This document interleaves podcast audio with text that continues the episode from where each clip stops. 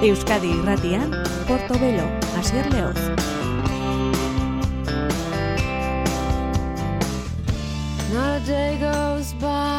Car Wheels on a Gravel Road diskoa gogratuko dugu. Lucinda Williamsen lan honenetariko bat, All Right in Time.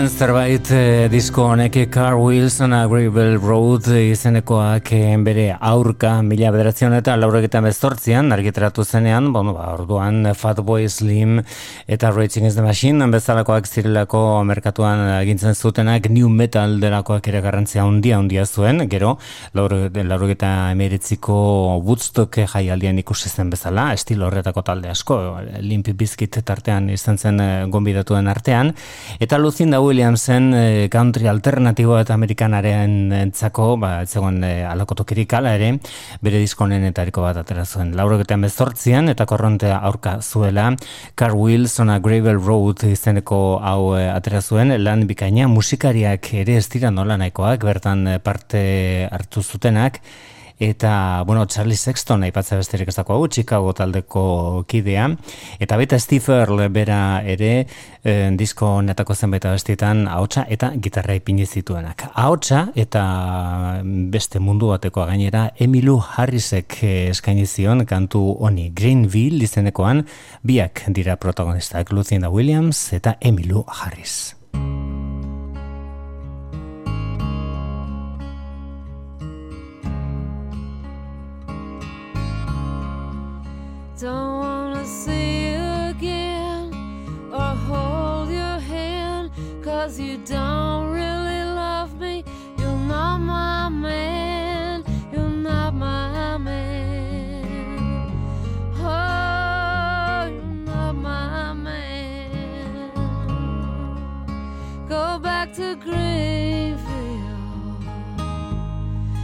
Gone back to Greenville. You scream and shout, and you make a scene. When you open your mouth, you never say what you mean.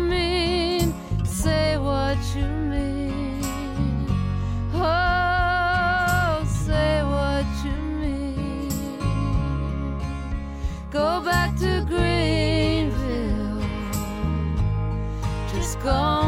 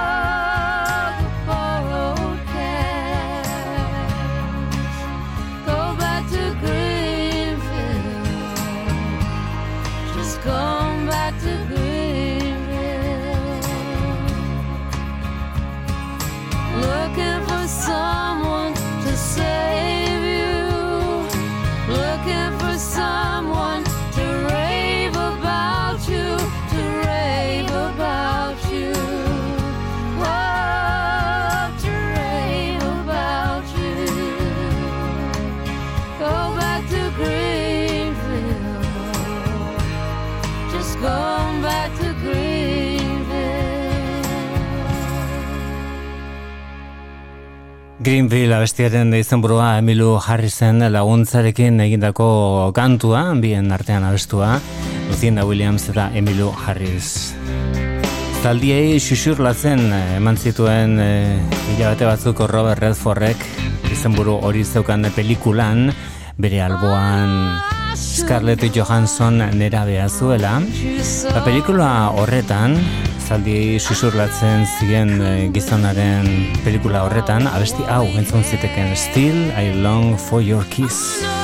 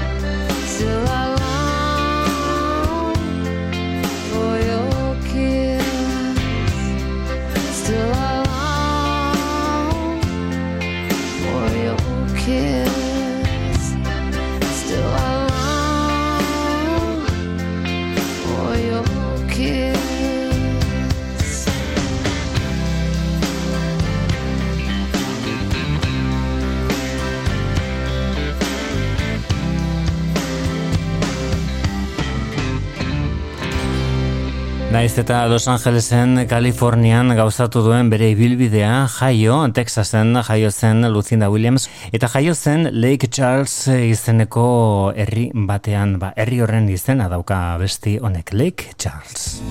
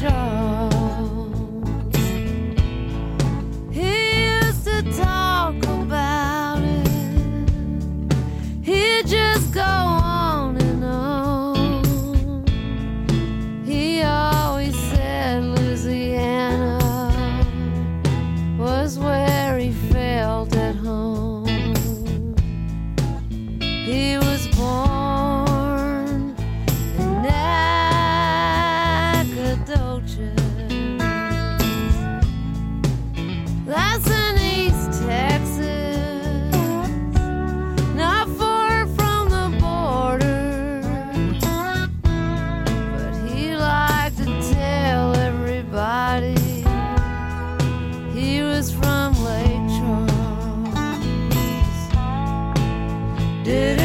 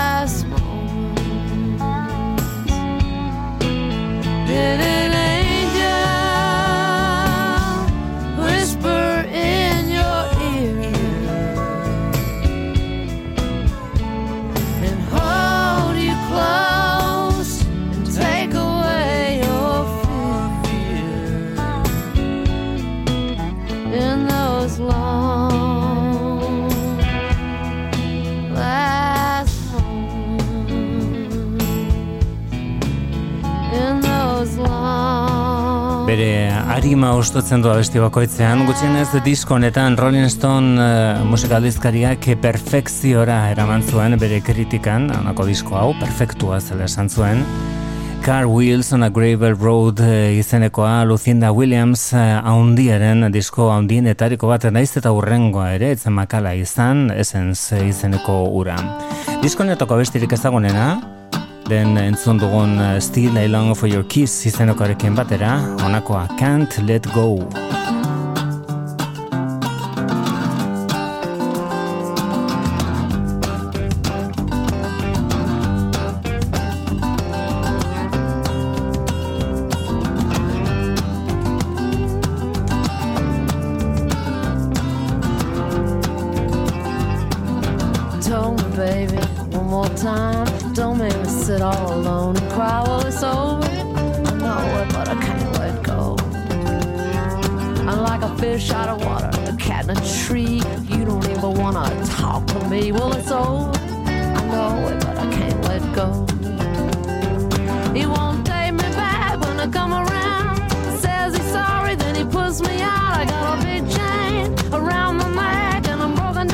Like a train wreck. Well, it's over.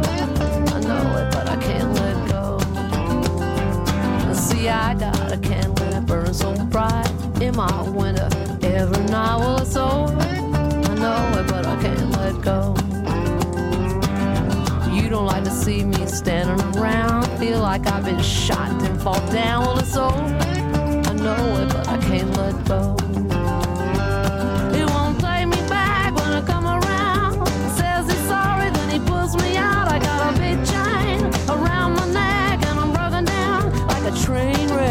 soul.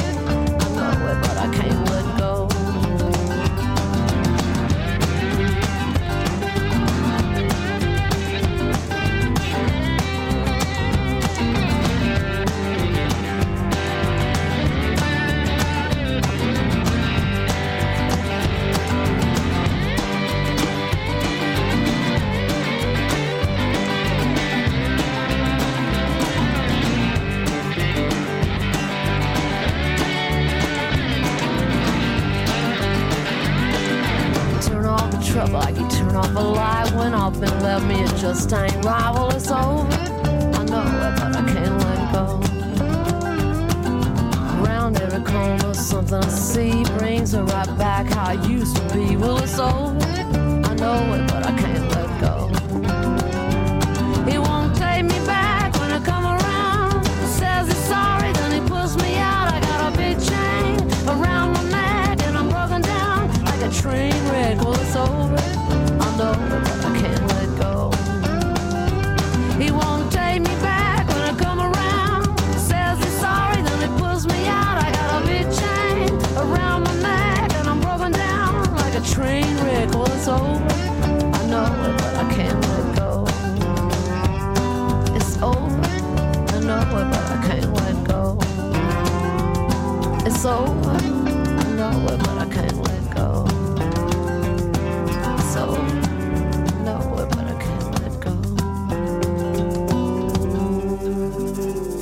Single lanak egin zituen abesti honek mila bederatzen eta lauroketan bezortzian, Lucinda Williams amerikana delakoaren gailurrean ipini zuen disko honek. Gaur, gure klasikoan tartera ekarri dugun Car Wheels on a Gravel Road izenekoa. Eta bertan getituko gara une batez, hau berez ez zegoen jatorrizko bertsioan, edo bai zegoen, baina beste bertsio batean, Too Cool to be Forgotten da bestiaren izena, eta edizio berri batean diskoak amar urte bete zituenean zuzenean jasoa etorri zitzaigun.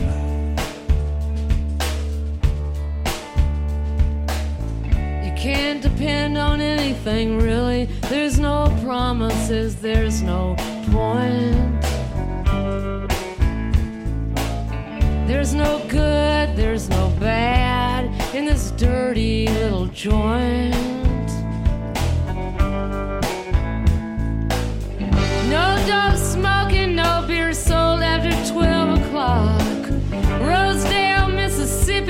Magic City Juke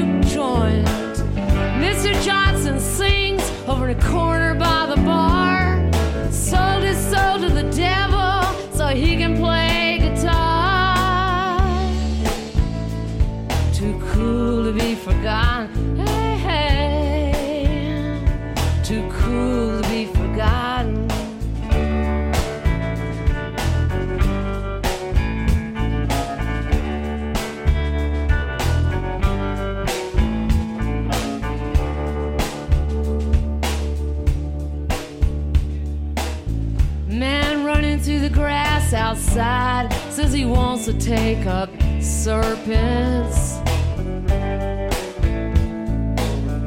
Says he will drink the deadly thing and it will not hurt him.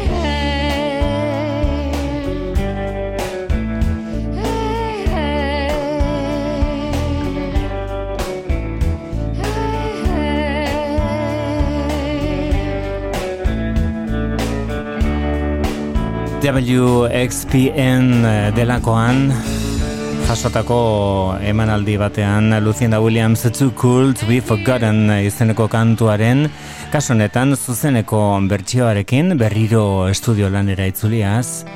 Bertako sentimendu handien etarikoa daukan kantuetako bat da hau Drunken Angel.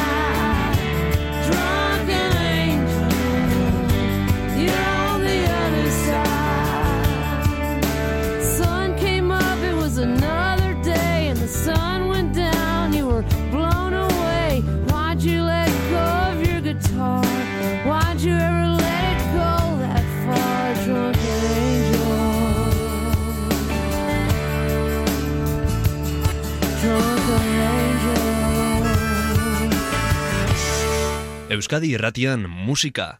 Portobelo, Asier.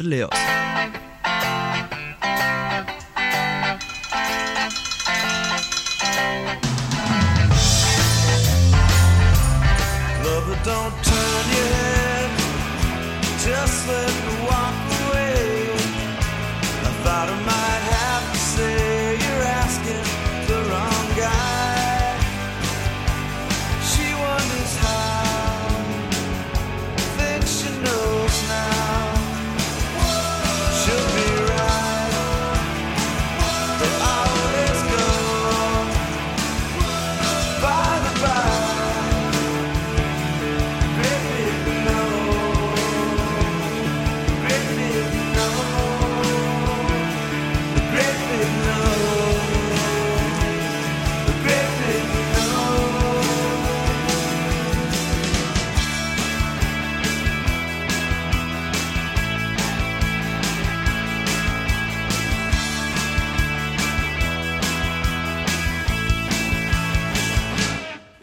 There's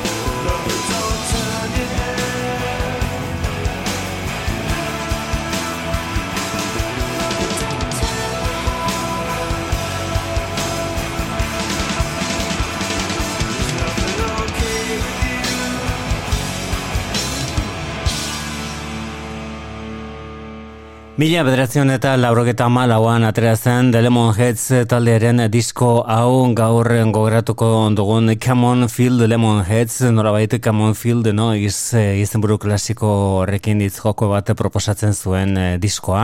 Eban Dandoren eh, irukoaren diskoa izan zen hau. Disko ezaguna baina ez aurrekoa bezain beste naiz eta gaur honi erreparatuko diogun lan bikaina baita. Eta neurri handi batean Eban Dandok berak zeuzkan zalantzak eh, eta bueno, aurrera egin nola jakinez eh, hori nola baita islatuta bere kantuetan eta horregatik ere bere kantu honenetariko batzuk eh, azaldu ziren disko honetan, naiz eta jarraitzaileak ez zituen erabat asetu. Jarraitzaileek espero zuten It's a Shame About Ray izeneko disko honen bigarren partea. Honela zen eta The Lemon Heads taldearen ibilbidea. Euren diskorik ezagunena honako hau. The Lemon Heads euren lehen biziko lanean Boston inguruko irugazte.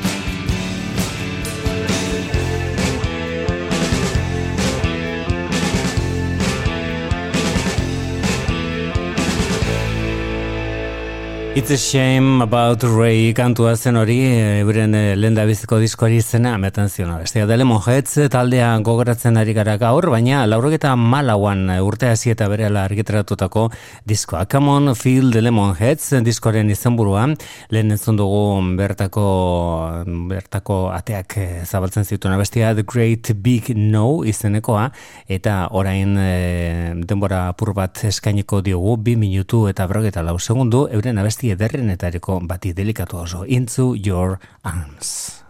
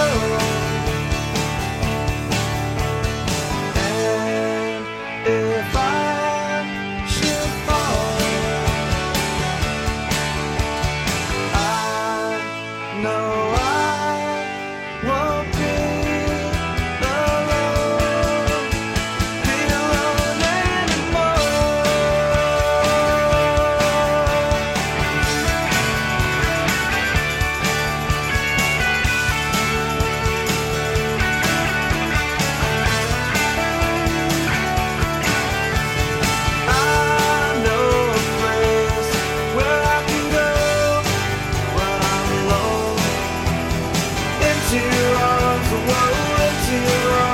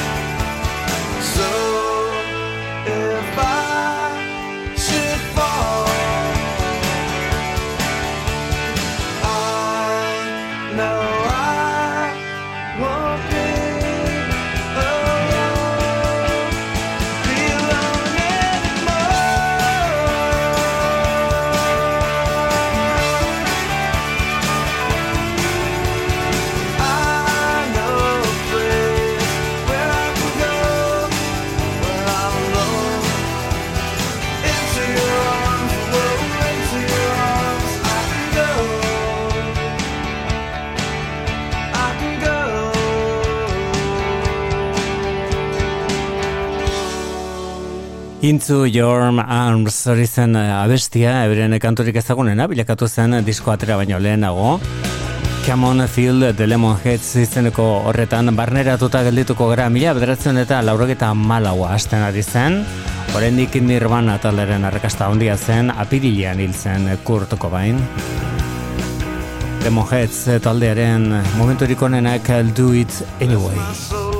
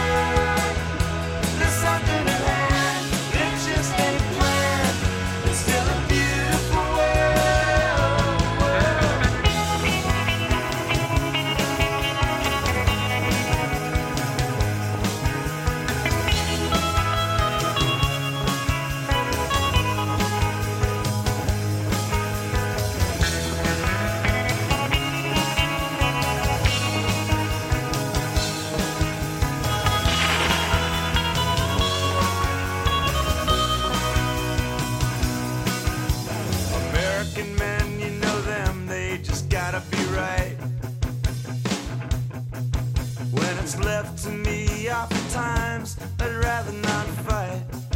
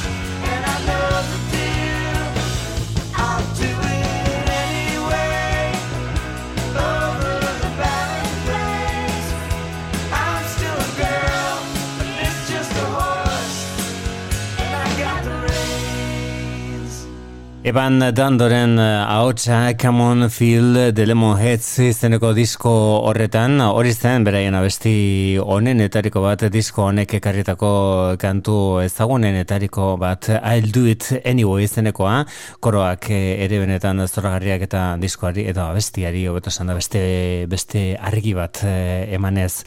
Bertako kantu honenetariko batzuk ari gara gaur entzuten, haien artean entzun ditugunak seguru, The Big The Great Big No, I'll do it anyway eta lehen entzun dugun Into Your Arms eh, izenekoa.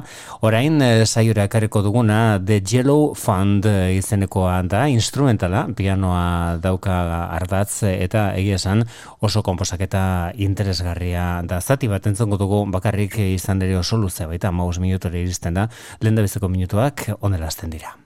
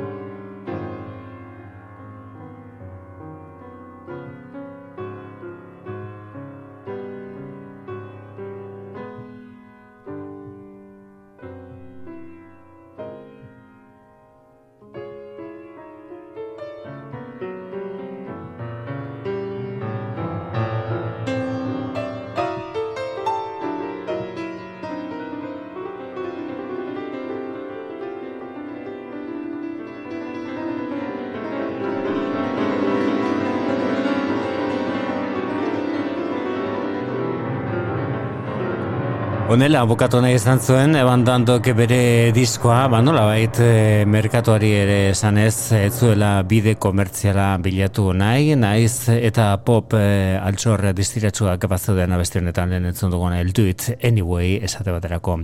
Honek Big Guy Heart du izena.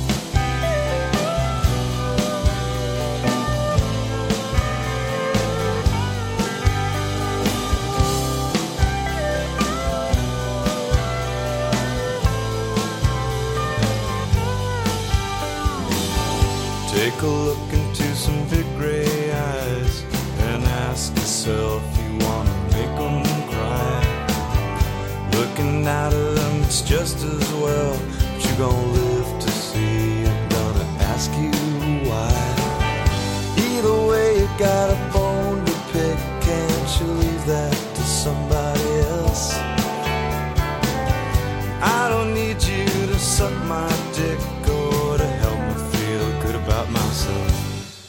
Big gay heart, please don't break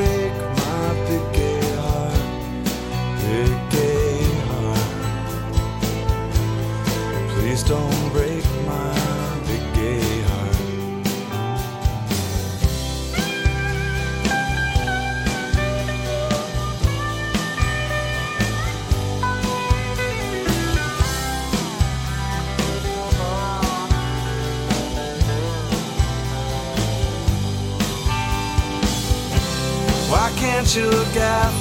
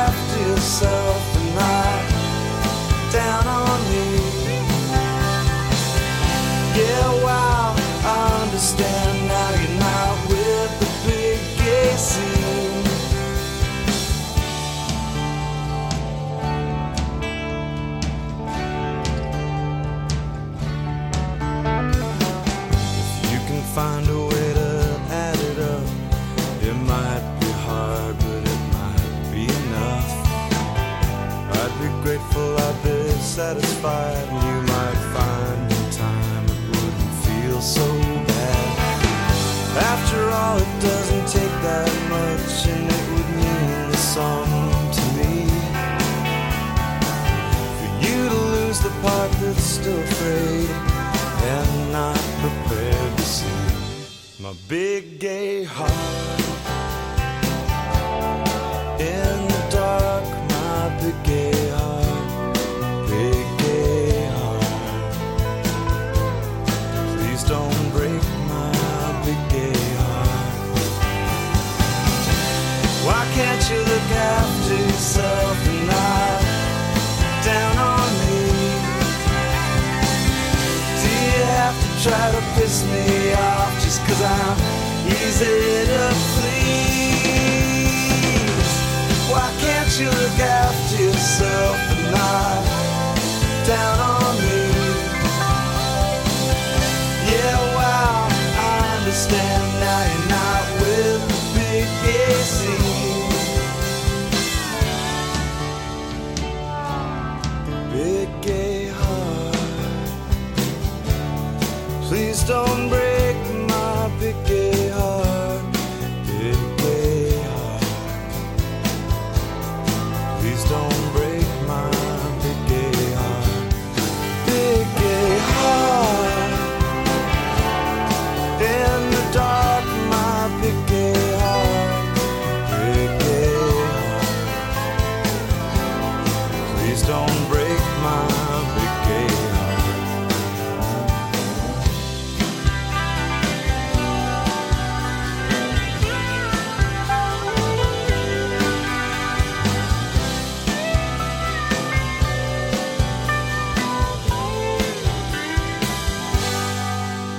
Big Gay Heart kantoren izenburua The Lemonheads e, iruko estatu batu e, beraien, e, beraien lanetako batekin laurogeita amaloan ateratako Come on Feel The Lemonheads e, izenekoa.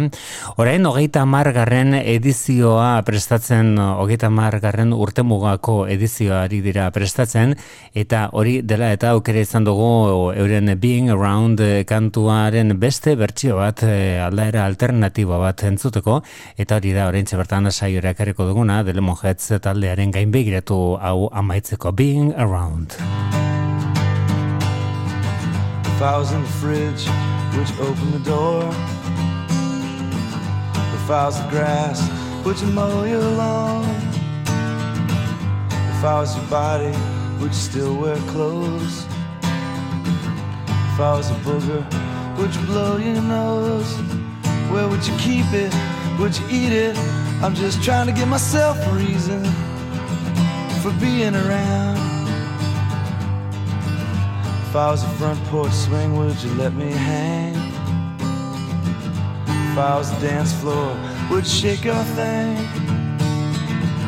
If I was a rubber check, would you let me bounce? Up and down inside your bank account. Would you trust me not to break you? I'm just trying really hard to make you notice me being around.